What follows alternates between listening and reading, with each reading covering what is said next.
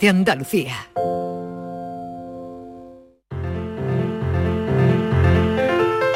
La paranoia de la tarde. Me pongo nerviosa cuando escucho la sintonía y entrada es que no, en fin. Francis Gómez, ¿qué tal? Bienvenido. Hola Mariló, buenas tardes. A las 5 y casi 5 minutos de la tarde, nuestra paranoia de hoy. A ver cómo se nos da hoy una cosa, a ver cómo funciona hoy. Bueno, Nivel de dificultad. Pues siempre fácil. Fácil. Porque Bueno, Martín está escuchando, Aquí ¿no? estamos las tres, como tres fieras. También Inmaculada Como y tres también fieras Patricia. estamos. Vale, a ver bueno. fácil, a ver fácil. Bueno, ¿Tú, vamos tú a ver. puedes con nosotras? Eh, Francis Gómez, Depende. ¿podrás con nosotras? Depende de qué hablemos. Porque dependiendo del tema me doy por vencido directamente. Bueno, pues chicas, chicas atentas, que Vamos esto, esto lo acertamos entre las, entre las cuatro. Bueno, venga, no sé yo. venga, vamos Bueno. a ponernos, vamos a ponernos A que esto para nosotras no es nada. Hemos hablado Venga. de dietas, hemos hablado de comidas Sí. y que bueno, nuestros oyentes siempre prefieren una, una buena almuerzo, una buena dieta, pero que es del buen- que sería del buen yantar sin el buen beber. Claro, Y ahora claro, plante- con moderación. Con moderación, por supuesto. Pero, Vale. voy a plantear un dilema que tiene que ver con el vino. Un dilema que tiene que ver con el vino. Pues venga, dispuestas, atentas, ¿eh? Atentas. Eso es suponer que nadie eche cuenta de que esto puede ser real. Vale. Si cuatro personas, por ejemplo, pongamos, italianos, Venga. se beben en tres días 10 litros de vino y cinco españoles se beben en seis días 20 litros de vino, Mm. bebiendo todos juntos, ¿cuánto tiempo tardarán en beberse 60 litros? A ver, a Resultado ver, Cogorza. otra Ya vez. me he perdido. Otra vez. Resultado Cogorza. Cogorza total. Si cuatro. Total. Esa es la respuesta, señores. A ver, a Se ver. toman 10 litros A en ver. tres Sí. días. Sí. Cuatro, Venga. cuatro, un grupo de Vamos, cuatro Martina, personas, que tú puedes. y- pongamos italianos, por decir Mm. algo, país Nicola también. Venga. En tres días se beben 10 litros de vino y cinco españoles en seis días. Has cambiado. Había dicho seis españoles. No, había dicho A ver, cinco. la repito. verdad. Verá, verá.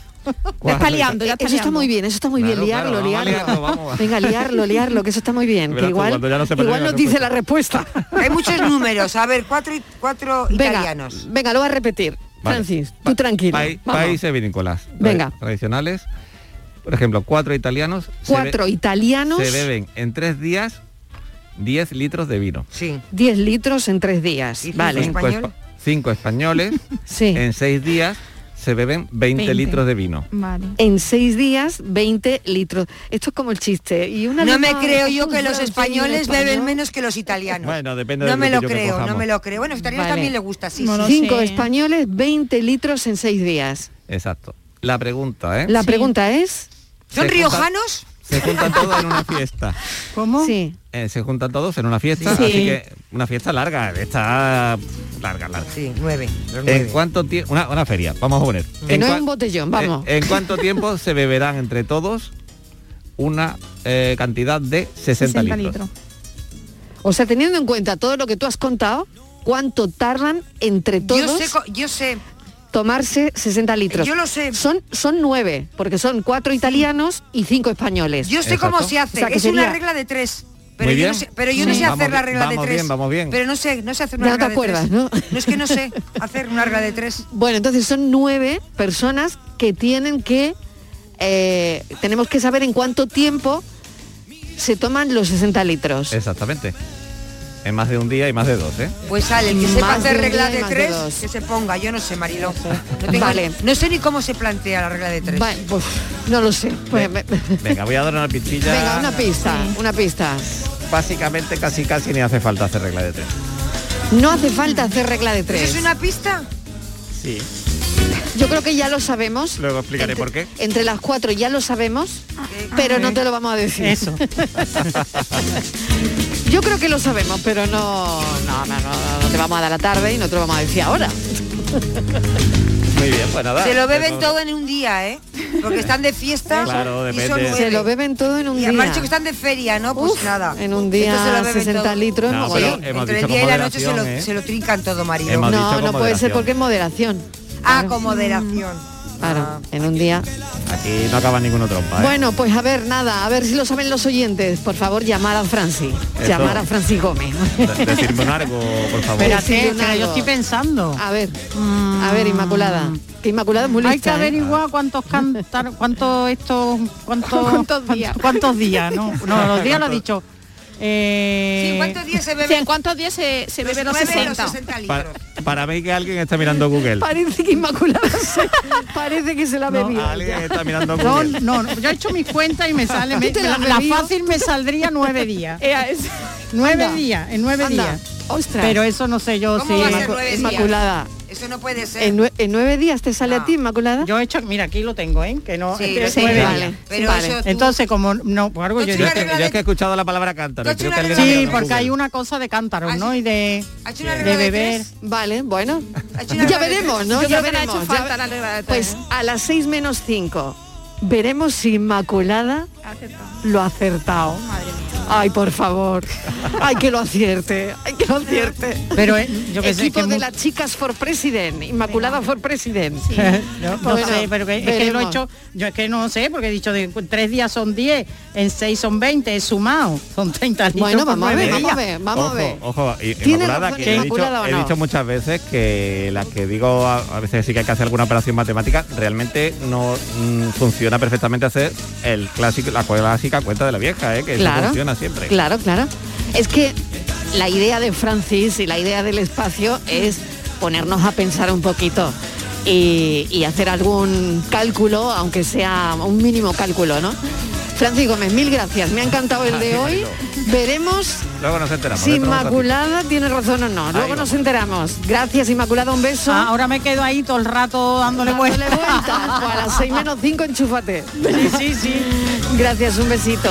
Hasta luego. Bueno, hoy va a ser antes. Hoy antes, va a sí, ser sí. antes. Hoy lo, vamos a saber antes, porque después tenemos la tarde en tu búsqueda, que nos ocupa más tiempo. O sea que hoy a menos 25 por ahí ya damos el resultado, ¿eh? Sí. Venga, Patricia, te veo ahora, hasta te ahora. escuchamos ahora y Estivaliz hasta ahora. Hasta ahora. ¿En qué capítulo de tu vida estás ahora? ¿Quieres hacer una reforma o cambiar de coche? ¿Tus hijos ya necesitan un ordenador para cada uno? ¿O quizás alguno ya empieza la universidad? ¿Habéis encontrado el amor y buscáis un nidito? En Cofidis sabemos que dentro de una vida hay muchas vidas y por eso ahora te ofrecemos un nuevo préstamo personal de hasta 60.000 euros. Cofidis, cuenta con nosotros. Había una vez un barquito chiquitito. Había una vez unas vacaciones únicas y había un momento único para reservar. Ahora, reserva ya tu crucero en la semana del crucero de viajes del corte inglés por solo 60 euros, pagando en seis meses y sin gastos de cancelación. Además, con el programa Confianza incluida, tu viaje con total tranquilidad. Financiación ofrecida por Financiera al Corte Inglés y sujeta a su aprobación. Consulta condiciones en viajeselcorteinglés.es.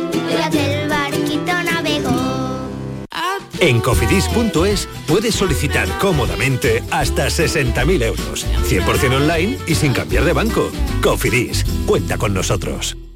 En Canal Sur Radio, por tu salud, responde siempre a tus dudas. Síndrome de ojo seco, considerada por especialistas como una auténtica pandemia en el campo de la oftalmología. ¿Qué provoca esta enfermedad? Se habla de causas ambientales, de uso de pantallas, de factores hormonales. Esta tarde en el programa desvelamos todas las claves con los mejores especialistas en directo. Envíanos tus consultas desde ya en una nota de voz al 616-135-135. 616-135-135. Por tu salud, de lunes a viernes, desde las 6 de la tarde con Enrique Jesús Moreno. Súmate a Canal Sur Radio, la radio de Andalucía. La tarde de Canal Sur Radio con Mariló Maldonado.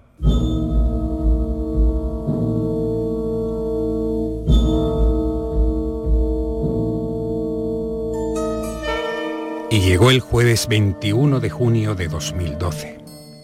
Esa noche crucé la puerta del salón y allí me esperaban el equipo A. Mi hermano Rubén era claramente Aníbal Smith, que permanecía con una mirada irónica y con cierto aire de superioridad. Si fumase, habría aparecido en escena con un enorme puro en la boca. A su lado estaba Gustavo, con el papel robado de Templeton Peck, alias Fénix, mirándome con una sonrisa picarona. Y ahí entraba yo, con el papel de Murdoch, que no había elegido. Yo quería ser Fénix, pero se ve que nunca llegué a pasar el casting de la vida. Recuerdo que estábamos hambrientos y que subimos los bocatas del restaurante Domenech directamente al salón. Los íbamos saboreando mientras Gustavo exponía un resumen de la obra de Homero. Resumiré brevemente la Ilíada, pero es mejor que la leáis vosotros mismos. Como ya sabéis, trata sobre la guerra de Troya contra los aqueos que duró 10 años. La historia se centra en los últimos 51 días de batalla. Es un texto narrativo, épico, escrito en verso, a modo de canción antigua, y su argumento gira en torno a la ira del personaje Aquiles. Todo empieza cuando Aquiles se enfada con el rey de los aqueos y decide retirar sus tropas de la batalla contra Troya. A consecuencia, las tropas griegas se van diezmando, dando ventaja a los troyanos. Patroclo, primo y amigo íntimo de Aquiles, decide luchar en la batalla poniéndose la armadura de Aquiles, haciéndose pasar por él y muere a manos de Tras la pista del misterio, es lo que han oído de Christian, Christian Puig. La verdad es que son muchos los misterios que mm, podemos encontrar en nuestro día a día. Y Christian Puig acaba de publicar este libro, Tras la pista del misterio, dossier extraoficial de un policía nacional. Un libro que analiza fenómenos paranormales. No sé si hay muchos, pero vamos a preguntarle. Cristian, bienvenido, gracias por estar con nosotros esta tarde. Hola, un placer estar aquí y oye, muchas gracias por el audiolibro, ha quedado muy chulo, ¿eh? me encanta. bueno, eh, escúchame si eh, tú has mm, tratado sobre fantasmas, eh, avistamientos de, de ovnis, en definitiva, no sé si me equivoco, pero algún que otro expediente X ha caído en tus manos. Sí, sí, a ver, la verdad que yo llevo muchos años en esto. eh, como siempre digo, ¿no? Antes de ser policía yo siempre me he interesado por estos temas del misterio, pues como mucha gente ¿no? que le apasiona, le apasiona este mundo. Y bueno, es algo que, pues, que nunca lo he dejado. eh, siempre he ido a más, he ido a más, porque me pasando cosas, me han ido llegando, como tú dices, documentos, expedientes X, por decirlo así, desclasificados del Sí. ejército del aire. Sí. Eh, vamos, que me he ido cada vez pues empapando más de todo esto y me he ido metiendo cada vez más y ahí sigo, ¿no? La verdad que ahora mismo el, el mundo del misterio es, es mi pasión y es algo que casi que que no puedo ni no puedo dejar, ¿no? Porque a uno pues al final le van llegando cada vez más casos, se va involucrando más y va viendo que efectivamente hay todo un mundo por explorar ahí, es, es terreno virgen, por decirlo así, aunque parezca mentira, ¿no? Hoy en día hablar de terreno virgen con el tema de los fenómenos paranormales, pero es verdad que está poco investigado, que decir, se sabe mucho, hay mucha mucha, digamos, información, porque vivimos en la era de la información, pero investigación hay poca, tengo que decir, y, y hay mucho por explorar todavía.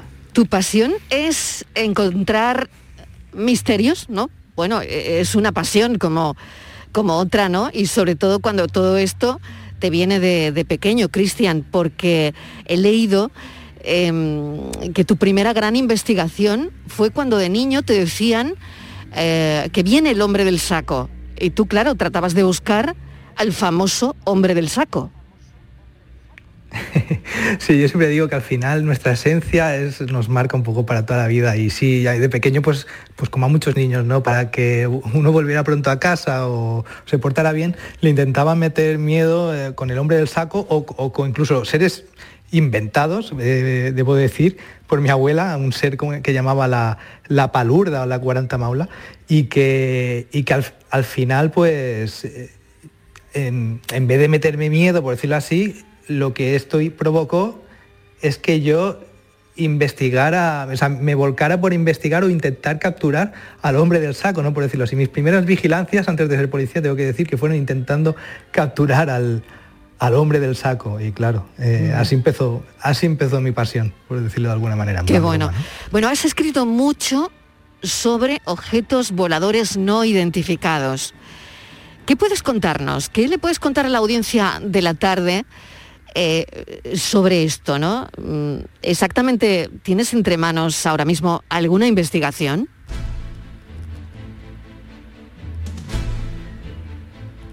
Sí, Cristian. Creo que hemos perdido la comunicación, ¿no? Sí, pues misterio. Hemos perdido la comunicación con Christian Puig y enseguida vamos a tratar de recuperarla para que no siga siendo un misterio. Estamos Sí, hola, hablando... no sé si me oís. Ay, ahora perfectamente. Has vuelto. Hola. Pero me ha dado casi un vuelco el corazón. a ver, Cristian, ¿me oyes?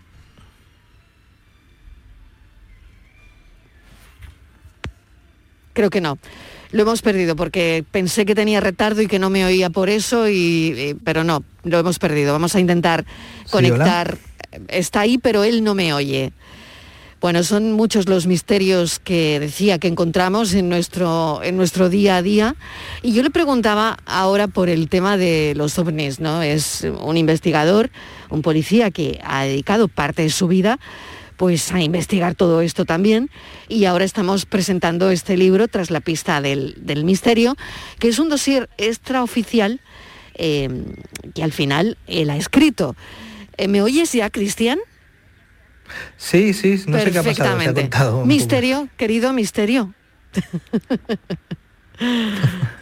bueno, pues vamos con, con lo que estabas eh, eh, comentando y yo te preguntaba si tienes algún expediente entre manos sobre algún asunto misterioso, como por ejemplo algún asunto de ovnis. Bueno, por supuesto, a ver, siempre tengo cosas entre manos, ¿no? Eh, ahora mismo eh, tengo que decir que lo, lo más reciente que investigué o que acumulé de, de tema OVNI es eh, lo que investigué en la base militar de, de Aitana, en Alicante, la de la famosa EVA 5, aunque bueno, son casos que tengo que decir que, que, bueno, pasaron hace muchos años eh, y se desclasificaron hace años, pero todavía hoy en día siguen saliendo casos a la, a la luz de, que no están desclasificados porque nunca se llegaron a, a documentar o a dar parte o dar cuenta de ello, o porque simplemente, aunque sí que hay algún informe desclasificado de algún suceso, digamos que no llegaron a contar del todo lo, lo que les sucedió. Entonces, el informe no hacía justicia ¿no? A, a estos casos.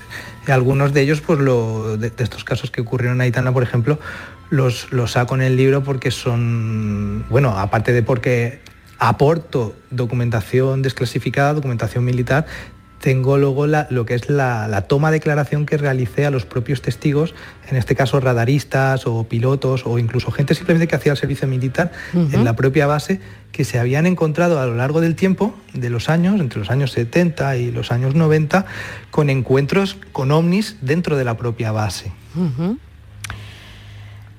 Y todo esto, al final, em, esta investigación, ¿dónde, ¿dónde acaba? Si acaba alguna vez, Cristian. Pues esto es lo bueno del misterio, que... Que no tiene fin, ¿no?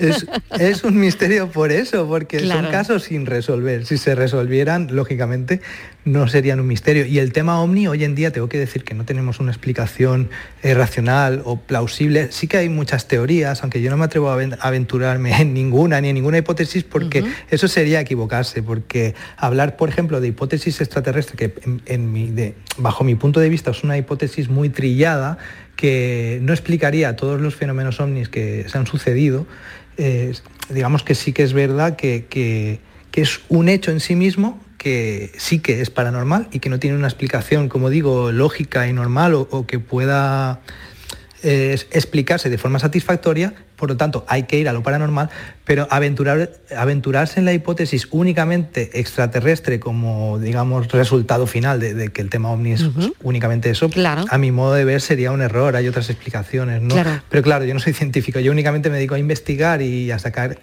pues eh, casos a la luz y...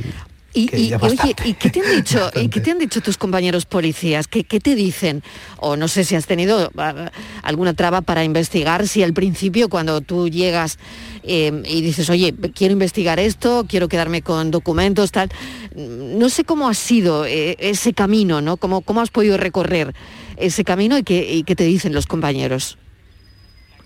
Pues es un camino que se realiza poco a poco y, con prudencia, porque como digo, yo llevo haciendo esto desde toda la vida, como antes de ser policía. Lo que pasa es que, bueno, con el tiempo y el hecho de, de ser lo que soy, pues hace que uno adquiera ciertos conocimientos que luego puede utilizar a lo largo del tiempo, ¿no? O sea, a lo largo, esta experiencia viene muy bien pues para, para investigar, por decirlo así. Entonces hay que ir con cierta prudencia y, y bueno, y tardé mucho en decirlo, ¿eh? esto no me costó lo mío.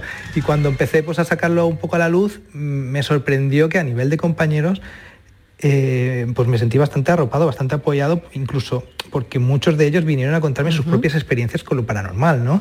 Luego, pues eh, ya otra cosa es dar el salto a escribir un libro y, y hacer pues que todo el mundo sepa que, pues, que un policía pues, se dedica a investigar estas cosas. Eso me daba un poco de miedo, pero bueno, tengo Sí. que decir que no he tenido ninguna traba por el momento y, y que bueno que estoy contento, ¿no? Que, que por lo menos eh, Es importante. me permiten seguir investigando estos temas. Muy bien. Eh, bueno, yo simplemente ya quiero que me comentes lo que tú has considerado el misterio del, del siglo. Eh, ese gran misterio sin resolver, donde hay muchos investigadores detrás, bueno, no sé cuál es. Así que me gustaría que nos contases cuál crees que es el gran misterio. A ver, para mí el misterio de los misterios es el tema ovni. Para mí, algo personal, ¿no? Porque mi, mi pasión es esa, aunque bueno, me, me apasionan todos, pero es el tema ovni. Dentro del tema ovni, pues hay varios que a mí personalmente me han, me han impactado muchísimo. Y, y fíjate que los dos precisamente han sucedido en Andalucía, que uno sería el caso famoso caso de los billares en Jaén, y otro sería pues el famoso, también tengo que decir, caso de Ricky B o Regina Bruning, como era el nombre real de esta mujer, eh, que ocurrió en, en Cádiz, en Zara de los Atunes, en los años 80, de una, una supuesta, bueno, una mujer, una norteamericana que decía que, había fallecido en un accidente de autobús en México y que un- ser de otro mundo extraterrestre se había metido en ese cuerpo y, vivía pues a través de ella. ¿no? Esta mujer tuvo una relación con, un famoso ingeniero de la zona de, de sevillano eh, que veraneaba en, en Zara de los Atunes y al final pues tu- tuvieron un encuentro pues con, con el tema ovni, ¿no? que es lo que hizo este hombre, pues porque en, en principio este hombre no, no creía ni- una palabra de lo que le decía esta mujer, pero claro, luego se encontró pues eh, yendo con ella en el coche con, con un avistamiento ovni bastante importante y ella pues luego desapareció eh, y fue cuando... ¿Y pues, este no se ya- supo nunca más de ella? Algo se supo, sí. De hecho, yo la, la tenía medio localizada. Bueno, la tengo localizada en Estados Unidos, en San Francisco. Eh, es una mujer, pues, bastante peculiar. Nunca, por lo que he averiguado de ella, no ha tenido, no ha tenido familia, no ha tenido hijos, no está vinculada con nadie, con ninguna otra persona. Solo figura un, un domicilio en San Francisco. Y me pasó algo curioso cuando iba a ir por fin a, a su domicilio, a localizarla, a investigar un poco sobre el terreno, ¿no? a- a- a dar con ella aproveché que el viaje de... Porque esto al final, yo digo, es un caso que a mí me impacta porque se mete mucho en la, al final en la vida personal de cada uno. Yo digamos que aproveché el, el viaje de novios que iba a hacer con mi mujer para... Para investigar. visitar la costa oeste y aprovechar eh, lo Sí. que investigar en San Francisco, Sí, ¿no? A esta sí, mujer. sí. Bueno, pues qué podía pasar, ¿no? Ya tenía los billetes sacados, hotel reservado, lo tenía todo ya previsto, eh, unas vías de investigación abiertas allí, incluso tenía el apoyo del ufólogo Jazz Ballet que me iba a investigar, o sea, me iba a ayudar en la investigación en este Sí, caso. sí. Y, y cuando ya iba a viajar, eh, eh, ¿qué puede pasar, no? Que, que se tiene que parar el mundo, como digo yo, para que esta investigación no se realice. Bueno, pues el mundo se paró eh, 12 días antes de coger el vuelo. Fue cuando empezó el COVID, se cerraron No las fronteras, ser, se suspendió la ser. se suspendió todo Madre absolutamente. mía, madre mía. Sí, sí, o sea sí, que esto, Cristian, lo tienes pendiente. Está pendiente, sí, sí, sí. Es una investigación que sigue abierta, como muchas de las que tengo, y la verdad que, que en ello estoy todavía, ¿no? Lo que Pero es que, casarte, sí te has eh, casado, ¿no? Sí, al Ah, final, sí, al final me, sí. me dejaron, mi, mujer me dejó, me dejó casarme con ella, quiero decir. Ah, vale, Y vale. el- sí, sí, sí, Vale. me llegué a casar, me llegué a casar. Lo que pasa es que, claro, eh, con, con, pues como han sido las bodas en, en esto del, del COVID, de la claro, pandemia, pues, claro, sí, claro. Muy, muy limitado Bueno, todo y... Pues por lo tanto, esa investigación de Zahara de los Atunes con esta historia que yo no sabía y que nos acabas de, de contar de Ricky, eh, que mm, bueno, que es misteriosísima y que habría que seguir en ello. Así que Cristian, bueno, mil gracias por habernos atendido. Todo esto está en un libro súper bien estructurado, porque cada bloque del libro está dedicado a un caso particular muchos terminan, terminan bien y otros no tan bien, o, simplemente, eh, bueno, pues son personas que han sido testigos de, de lo anómalo. Así que, Cristian, mil gracias. Un abrazo enorme y en cuanto tengas algo de esta señora y que te cuente algo, pues vienes y nos lo cuentas. Por supuesto, bueno, ha sido un placer estar con vosotros y claro, cuando haya novedades esto saldrá a la luz porque creo que es un caso bastante importante, tanto si la, la balanza se inclina a favor de que esto sucedió de verdad como si al final resulta ser, pues no sé, una serie de malentendidos, esto hay que sacarlo a la luz porque me parece que de ser verdad hay mucho misterio detrás. No deja de ser un misterio. Gracias, Cristian Puig, tras la pista del misterio.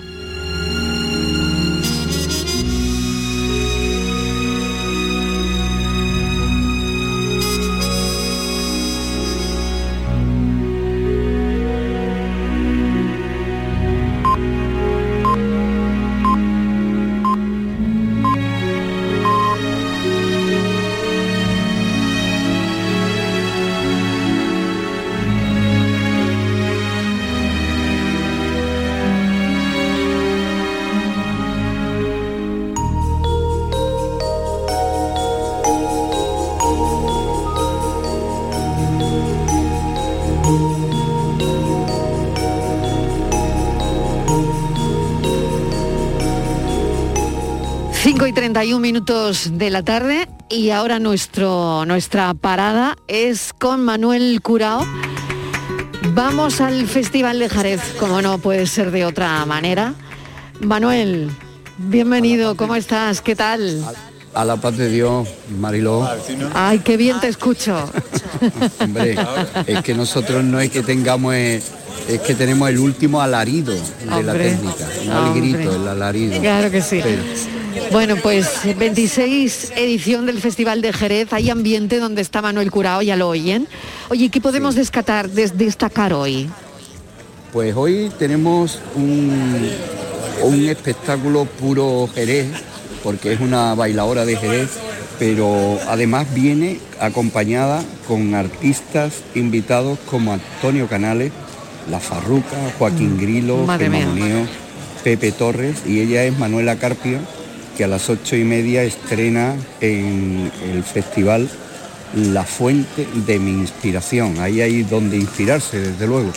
Y eh, estamos deseosos de ver cómo se lleva al escenario este gran espectáculo con tantos artistas y de tanta de tanto calado en, Claro. en el mundo del baile. Como verás, es un espectáculo que sigue la filosofía de este festival que está vinculado directamente al mundo del baile.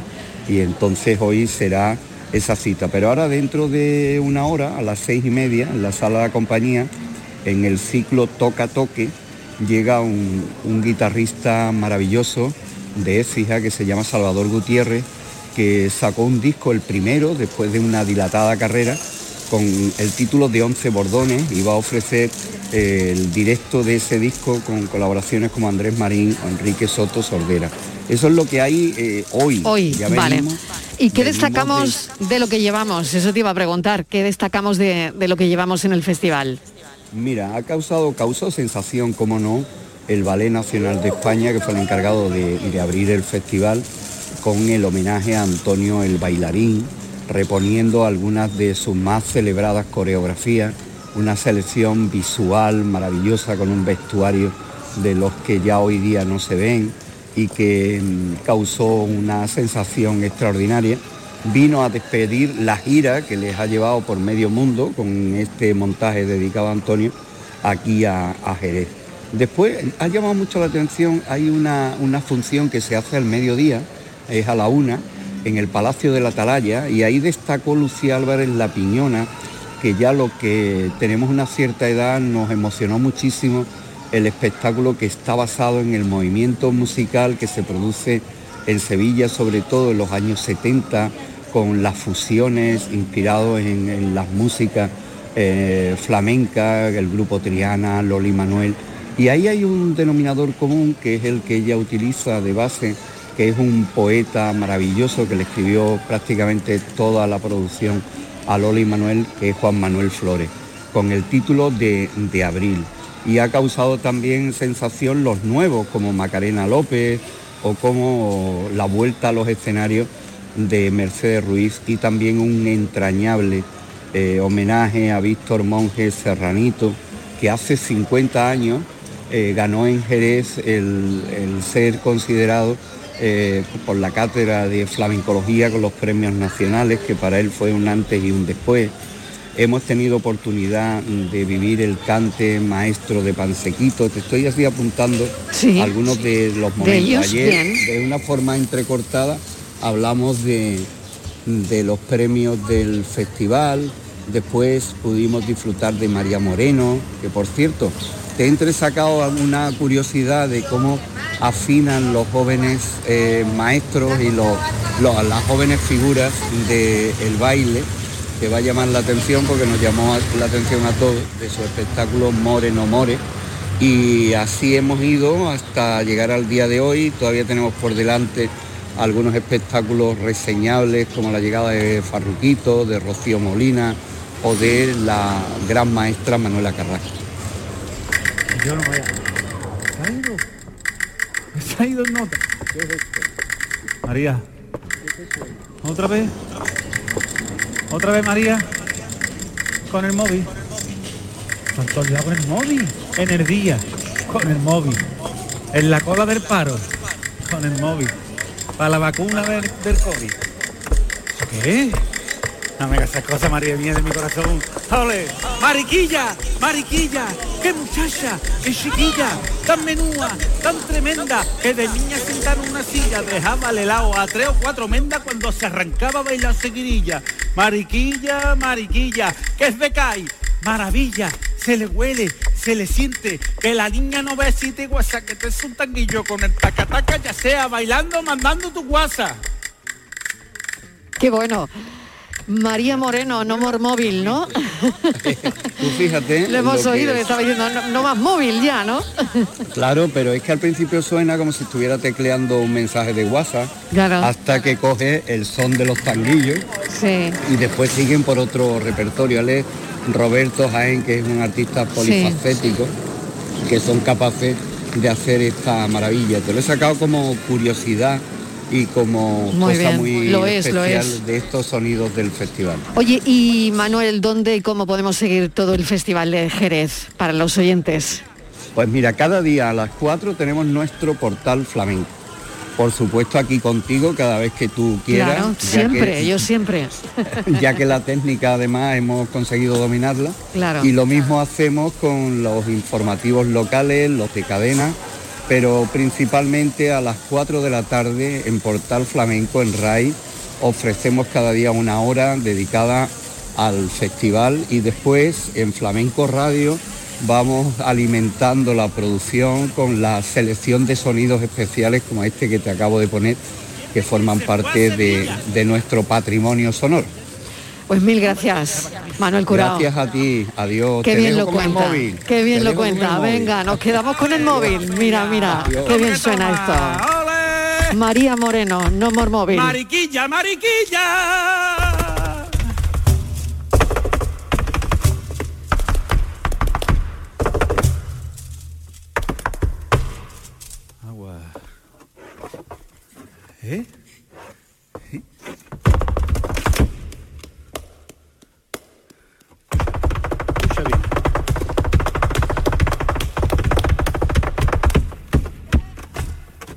Fuerza tiene con lo chiquitita que es, madre mía. La tarde de Canal Sur Radio con Mariló Maldonado.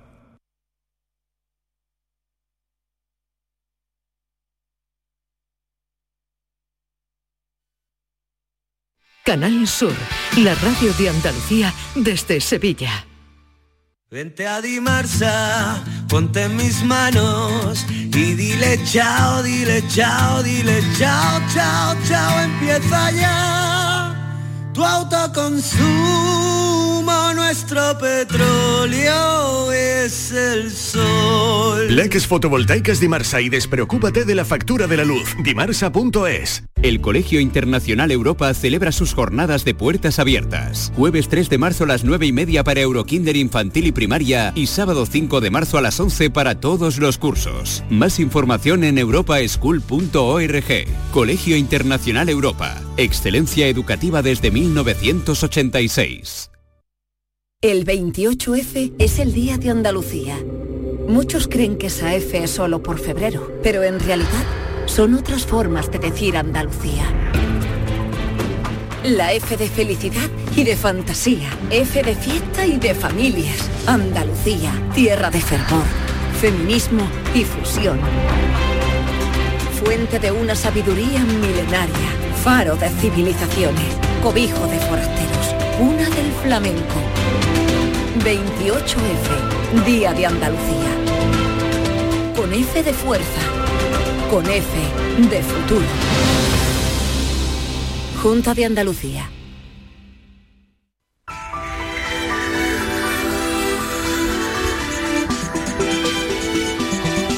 Enrique Jesús Moreno, ¿qué tal? Bienvenido, ¿cómo estás? ¿Qué Hola, tenemos muy hoy? bien, encantado de saludarte, Mariló, como cada tarde. Pues mira, vamos a entrar hoy en un asunto que nos viene ocupando en el programa de forma colateral, cada vez que hablamos de algo relacionado con la oftalmología o la salud visual o ocular, y es el ojo seco. El ojo seco que para algunos especialistas nos han dicho en este programa que es una auténtica pandemia en el campo de la oftalmología. Así que vamos a dedicar monográficamente el programa para intentar saber y conocer y divulgar y difundir lo máximo posible en torno a esta que en algunos sitios hemos encontrado que llaman enfermedad, en otros hemos encontrado que llaman eh, síndrome, son dos cosas sensiblemente distintas, pero todo eso nos lo aclararán nuestros especialistas invitados esta tarde con la colaboración de la Sociedad Andaluza de Oftalmología, que son el doctor Jesús Montero, una autoridad en la materia, y el doctor Daniel Martínez, que también lo es. Así que eso es lo que nos proponemos, verificar y ver qué pasa con todo esto y sobre todo qué soluciones tiene. Pues yo no sé si tienes alguna idea o has padecido o padeces de ojos secos. no, pero es A mí lo me ha sorprendido dices. mis Mm. compañeros, ¿sabes? Me han dicho, yo tengo eso, yo tengo eso. Y llegas a una farmacia y dices, ¿tiene usted algo para ojos secos? Mm. Y te muestran una estantería completa de soluciones. Ahora, ¿cuál es la más adecuada? ¿Cuál es la buena, no? ¿Cuál es la ¿Eh? buena? ¿Eh? Exacto. Bueno, pues está muy bien porque sí que oigo a algunas personas de mi entorno eh, hablar de ello, ¿no? Así que, bueno, a las seis estaremos muy pendientes de todo lo que se diga y sobre todo seguro que contáis cuál es la buena. Así que, me quedo bien. con eso. Muchas Mil gracias, Mariló. Un beso. Enrique. Hasta adiós. las seis en punto. En Canal Sur Radio te esperamos por la noche. En la noche de Canal Sur Radio con Rafa Cremades. Con las mejores sorpresas, la música, diversión y todo lo que ya sabes que tiene este gran club convertido en un programa de radio. La noche de Canal Sur Radio con Rafa Cremades. De lunes a jueves, pasada la medianoche. Quédate en Canal Sur Radio, la radio de Andalucía.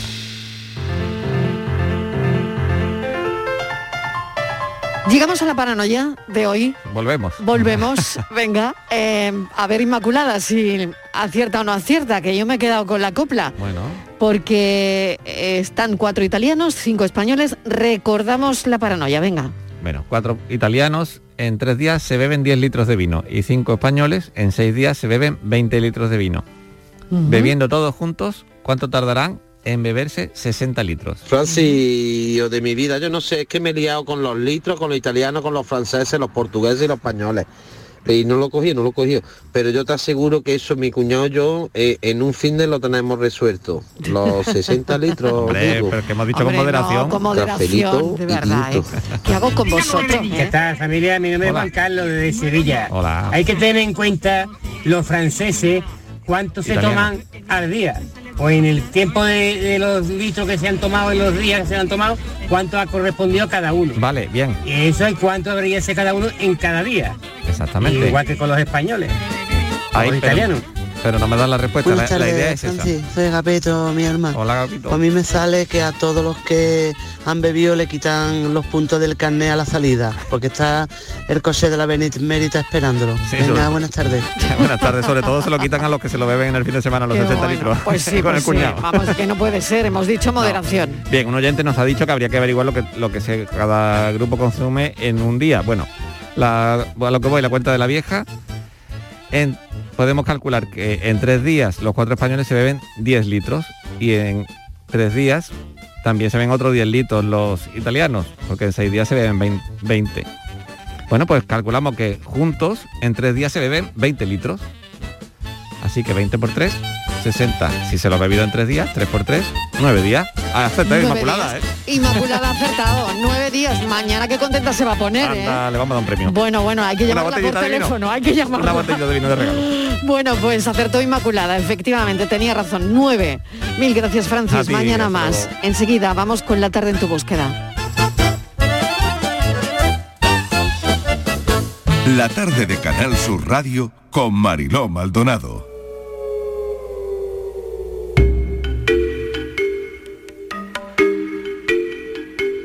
Saludamos ya a Patricia Torres y Luis Algoró. Patricia, ¿qué tal? Bienvenida. Hola, Marilo, ¿qué tal? Hola de nuevo. Luis Algoró, ¿qué tal? Buenas tardes, bien, Bienvenido, tardes, Luis. Patricia. Bueno, nos acercamos al caso de Débora Fernández, la joven viguesa cuyo cadáver apareció en una cuneta de Orrosal hace casi 20 años. La Audiencia Provincial de Pontevedra ha citado a declarar en calidad de investigado al que fuera pareja de la joven y lo cuenta además el principal sospechoso de su desaparición y muerte, Patricia. Sí, el caso de Débora Fernández es uno de los grandes crímenes sin resolver de la historia de España. La tarde del 30 de abril del año 2002, la joven de 22 años salió a caminar por la zona de Samil. Volvía a su casa cuando se le pierde su pista. 11 días más tarde, el cadáver de Débora fue hallado desnudo, lavado y sin signo de violencia en una cuneta de Orrosal, a 40 kilómetros de Vigo. El cuerpo estaba colocado con una escenificación y pruebas falsas para despistar a la policía. Durante mucho tiempo la Fiscalía no descartó la muerte súbita como causa del fallecimiento de Débora. Tras la exhumación del cadáver, la familia tiene claro que el fallecimiento se produjo por asfixia eh, por, por sofocación. Aunque la causa judicial se cerró en el año 2010, la familia de Débora nunca ha tirado la toalla y consiguió que el caso se reabriese a finales del año 2019. El exnovio de la joven ha estado en el punto de mira de la familia y también de la policía. Ahora el juzgado de instrucción de Tui, que lleva la causa del caso de Débora, ha citado a declarar en calidad de investigado al que fue la pareja de la joven. Esta citación como investigado del exnovio suspende el cómputo de la prescripción del delito para el que solo faltaba un par de meses. La familia de Débora nunca ha cejado en su empeño Mariló de buscar al culpable de su muerte y sigue luchando por hacer justicia. Un caso con muchas contradicciones. Débora desapareció a los 22 años cuando había ido a correr. Diez días después apareció su, su cadáver. Rosa es la hermana de Débora. Rosa, bienvenida. Gracias por atender nuestra llamada. Hola, buenas tardes. ¿Cómo estás? Y, y me imagino que reconforta algo saber que se va a abrir el caso, ¿no? Bueno, la reapertura, efectivamente, como bien comentaba tu compañera, la conseguimos en el 2019, después de que mi familia y yo eh, hiciésemos de investigadores y encontrásemos nuevos datos para aportar a la investigación. A raíz de ahí, pues efectivamente la Unidad Central de Homicidios hizo cargo de la investigación y, en todo caso, tanto la investigación del 2019 como la del 2010 apuntan hacia una línea clara. Lo sorprendente de todo esto es que siendo el principal investigado desde el día 1, a día de hoy no haya sido llamado a declarar, hemos juzgado a declarar. ¿no? Entonces, bueno, pues efectivamente reconforta porque nosotros lo que queremos es agotar cualquier posibilidad que nos ayude a arrojar luz y, y desde luego pues es un gran, un gran avance, aunque veremos qué ocurre. De hecho, Mm. las declaraciones tenían que estar previstas para el lunes, este lunes pasado, pero su equipo de abogados pidieron una ampliación para poder preparar la causa. Patricia. Sí, mm, es un caso eh, rosa con muchísimas irregularidades, irregularidades desde el principio. Eh, todo el mundo nos preguntaba, bueno, ¿por qué se ha tardado tanto, 20 años, ¿no? hasta llegar hasta donde vosotros queríais? ¿no? Eh, la policía le había tomado declaración a la expareja de, de tu hermana, al menos en seis ocasiones, con constantes contradicciones, y al principio él niega que haber tenido algún contacto con ella el día que, que desaparece, sin embargo, luego llega a afirmar que efectivamente la llamó por teléfono y lo que más me sorprende es que en el año 2006 llegó incluso a reconocer que había eh, faltado a la verdad en sus anteriores versiones por miedo a que estos hechos le pudiese incriminar de alguna manera. Y no es hasta ahora, 20 años después, cuando ya el tiempo de descuento está ahí, ¿no? Eh, porque en, el mes de abril, si no me equivoco, prescribía el delito, ¿no, Rosa? Efectivamente, el día 30 de abril se cumplirían 20 años, con lo cual cualquier posible solución eh, para buscar justicia se acababa el hecho de que haya un imputado paraliza esos plazos y nos permiten que parte de esas diligencias aprobadas tanto por juez de TUI como eh, por la Policía Nacional eh, lleguen a tiempo, porque mm. hasta hace relativamente poco eh, todavía estamos pendientes de los resultados de la exhumación que se hizo el 18 de mayo, digamos que todavía hay muchas cosas encima de la mesa mm. que no iban a llegar en plazo y, iban a impedir que se pudiese saber la verdad. Sí, porque el aspecto importante de la exhumación que tuvo lugar en, en el año 2019 con un informe pericial eh, que realizó dos eh, criminólogos, eh, Carmen Balfagón y Ramón Chipirras, en el que se centró en ese aspecto importantísimo y que en su momento no se realizó, y es la inspección de las uñas. Realmente no, es, no fue así. digamos, la, tanto Balfagón como Chipirras entraron posterior a la exhumación. Mm. Digamos, el que aportó luz en que la investigación de mm, de esa sala forencia no estaba correcta fue Oscar Tarruella, que es fue los investigadores que hemos contratado. Hmm. Y ese análisis de la uña fue, mm, vamos, ahí eh, se ha intentado mm, buscar ¿no? esa aparición de pelos y fibras que, que podrían ayudar a resolver el caso. Bueno, digamos que esta exhumación, a pesar de que ha sido un proceso súper arduo para la familia, como os podéis imaginar, eh, ha traído muchas conclusiones. Por un lado, efectivamente, como decíais y apuntabais, eh, el primer informe de la autopsia dejaba dos hipótesis abiertas. Eh, lo sorprendente de todo esto es que si tú estás con una persona y esa persona fallece de una forma súbita y natural, no guardas un cuerpo 10 días, no, no pones todos los medios que se ha puesto en este caso, ¿no? que es incluso simular una agresión sexual que no hubo. Mm. Para mi gusto, eh, lo más importante es que se ha demostrado que eh, las primeras periciales en esa autopsia no se hicieron correctamente, si no, no aprueban una exhumación 19 años más tarde, con resultados positivos. Mm. Tanto en las uñas de mm. Débora aparecen pelos como fibras. Entonces, si 19 años más tarde se encontraron esos pelos y esas fibras, ¿qué podríamos haber encontrado si hubiese sido en su momento? ¿no? Y luego, por otro lado, a que a mí es una de las cosas que más me chirría y que más me duele como familia, es que durante 18 años la policía siempre dio a entender que mi hermana no tenía signos de agresividad, que ya nos había defendido, que poco menos que fue una muerte dulce. Y la realidad es que cuando hicimos la exhumación y tras el informe de Aitor Foucault que fue uno de los mejores forenses que hay en España, a quien contratamos para que hiciesen una segunda valoración de esa autopsia, es contundente. Dice que mi hermana, por su morfología, por eh, la morfología de todos sus órganos, sin duda es una asfixia, dejando una hipótesis de un 0,001% de posibilidades a esa muerte natural. Y a mayores se demuestra que mi hermana tiene signos de defensa en brazos y piernas, que yo es en lo que realmente me siento engañada, porque mm. si a mí hace 18 años me hacen ver que mi hermana tiene signos de defensa, eh, pues mm, más si cabe lo hubiésemos luchado antes eh, con el AINCO que lo estamos haciendo ahora, ¿no? Eh, al final, pues indiscutiblemente tuvo que pasar un proceso hasta que la familia nos sentimos con fuerzas para pelear todo esto, porque en primera instancia obviamente delegas en los profesionales que intervienen, pero vamos, desde aquí insto a todas las familias a que mm, pongan sus propios medios porque mm, la policía en aquella época pues había medios insuficientes, la investigación ha evolucionado un montón y a mayores están, están sobresaturados de trabajo que por mucho que dependamos de la unidad, de homicidios central de Madrid, el hecho de no tener equipos en cada comunidad que, ayuden a arrojar luz a este tipo de casos, eh, pues supone que se sigan acumulando en el juzgado, que es lo que pasa a día de hoy. Rosa, te vamos a agradecer enormemente que nos hayas contado todo lo que has hecho, todo lo que nos has contado. Estamos muy pendientes de, este caso y bueno, veremos qué, qué ocurre, pero desde luego, si hubo fallos en la investigación, esto, esto va a salir eh, más pronto que tarde. Sí, mucha suerte, mil gracias. Muchísimas gracias a vosotros. Un, abrazo, Rosa. Y quiero recordar, el domingo 6 de marzo tiene lugar la segunda carrera ciudadana por las personas desaparecidas. Luis, esto es importante.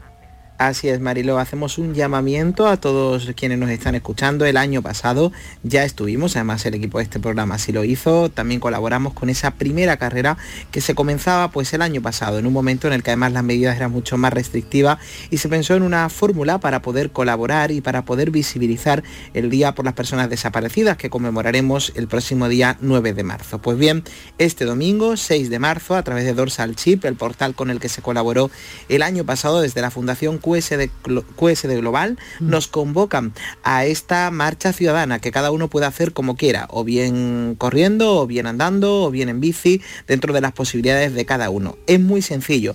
Podemos elegir los tramos que queramos hacer, 2, 5 o 10 kilómetros, eh, hacer ese aporte económico, esa colaboración eh, por esta bueno, por participación en la carrera, nos darán un dorsal y con ese dorsal lo, más importante para visibilizarlo y con la foto, si queremos también de alguna persona desaparecida de nuestra localidad, de nuestra ciudad o con la que tengamos quizás una especial sensibilidad y como no la de las familias que también van a estar en esa carrera, subirlo a las redes sociales con ese yo corro por los desaparecidos, ¿no? Ese hashtag.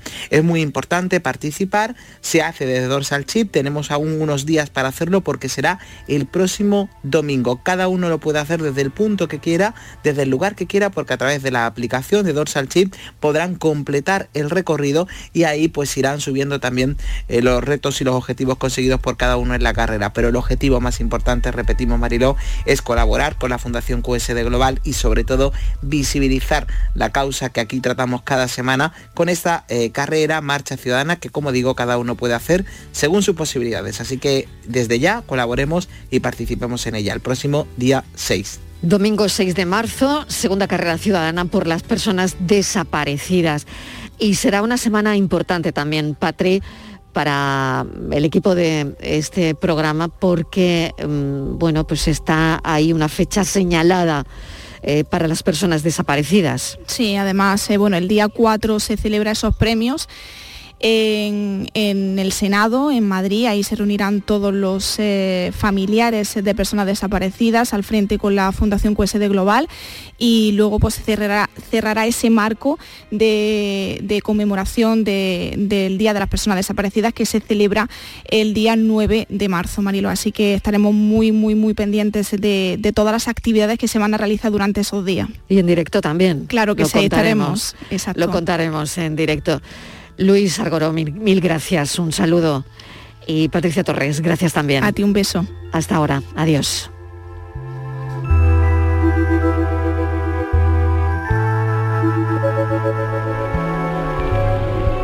Estamos ya en la recta final del programa.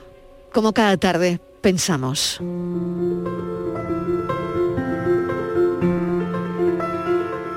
La libertad es una palabra que oímos últimamente con bastante frecuencia de nuevo me encuentro en Buenos Aires y desde aquí pienso que siempre nos queda por hacer algo que aún no hemos hecho.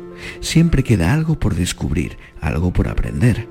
Tenemos la libertad de cuanto más te completas de experiencias, más te queda aún por llenar. Decía Carlos Fuentes, no existe la libertad, sino la búsqueda de la libertad, y esa búsqueda es la que nos hace ser libres. Los que dan lecciones de moralidad coartan la libertad del pensamiento. Estos debieran practicar lo que promulgan y que cada uno sea libre de pensar y decir lo que sienta y lo que quiera. Recurren a la descalificación personal, muchos al insulto, para decirnos lo que está bien o lo que está mal, como si de eso dependieran nuestras vidas, coartando muchas de las veces la libertad de cada uno. Existen los predicadores de lo absurdo, con el único arma del chantaje de la moral, carcomidos por el germen de la ignorancia y la razón absoluta. Los vemos en los medios y en las aceras, envueltos en la bandera de la mediocridad, dando lecciones desde su púlpito diciéndonos que llueve para arriba. La libertad de expresión no protege el discurso del odio. Ningún derecho ampara la violación de otros derechos. Nuestra labor exige un compromiso y una obligación, y está en educar e informar y no solo desde los medios que tienen la capacidad y la responsabilidad para ello, sino de manera individual con nuestro entorno. La educación es la mejor inversión de la sociedad y del ser humano. Ya lo dijo Víctor Hugo, la libertad es en la filosofía la razón, en el arte la inspiración En la política, el derecho. Quien asume la responsabilidad por ser lo que uno es y además se reconoce libre de ser lo que es, es la esencia y la autenticidad de quién eres. La vida te enseña en cada uno de sus minutos. De nosotros y solamente nosotros depende aprender. Y como dijo el poeta, para la libertad, sangro, lucho, vivo para la libertad. Mis ojos y mis manos, como un árbol carnal, generoso y cautivo, doy a los cirujanos. En el pensamiento de hoy, Daniel Ortiz, en aguas, director de cine, mm, escritor, guionista. Siempre queda algo por descubrir, me quedo con esa frase. Y mañana a las 3 en punto volvemos, como siempre, a contarles la vida. Adiós. Los como en las azucenas, porque donde unas cuencas vacías amanezcan, ella pondrá dos piedras de futura mirada. Y hará que nuevos brazos y nuevas piernas crezcan en la carne talada Retoñarán aladas de savia sin otoño, reliquias de mi cuerpo que pierdo en cada herida. Porque soy como el árbol talado que retoño, aún tengo la vida para la libertad. Sangro, lucho, pervivo para la libertad.